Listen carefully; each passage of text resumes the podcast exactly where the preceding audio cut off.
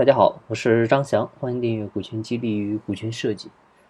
有一位公司的小股东私信我，啊，他有十个点的股份，他们老板呢是公司的大股东，比较独断专行，啊，听不进小股东的建议去，有的时候呢做的决策，嗯，小股东们觉得是侵犯了他们的利益，所以呢，嗯，就想在公司里面有个否决权，啊，问我怎么操作。其实如果是中小企业的话，老板独断专行，啊，流氓一点，这个是可以接受的，因为小公司的战略就是活着，啊，它需要快速决策，去抓住机会。那大公司呢，更多考虑的是安全，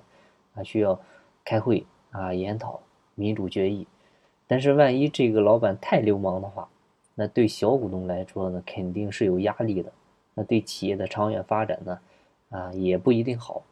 啊，通常来说呢，修改公司章程。啊，或者说重大事项决策，啊，必须大于百分之六十七的表决权同意才才能通过，啊，像阿里巴巴的章程是把六十七改到了九十五，啊，就是必须经过九十五的同意，这个章程才能修改。阿里的合伙人团队呢，加在一起就要大于五个点啊，其他的投资人呢，他想修改章程啊，门儿都没有，所以。章程里面，你要是定的过九十九，啊，要是定的是九十九的话，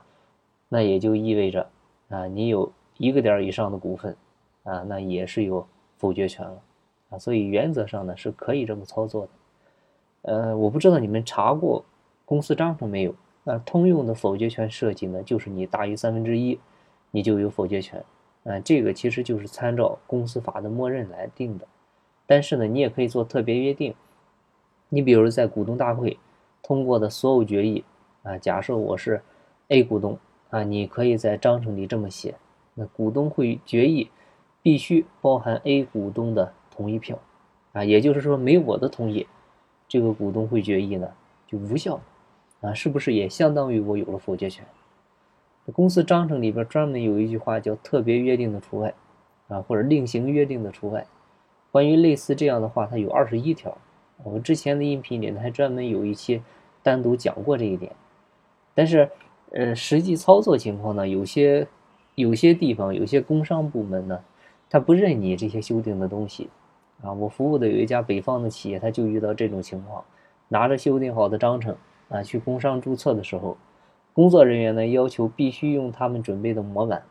啊，你不用人家，不用人家的，人家不给你办，就不给你办业务。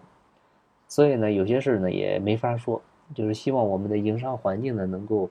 越来越好吧。毕竟实体经济的活力呢也离不开这些中小民营企业的努力。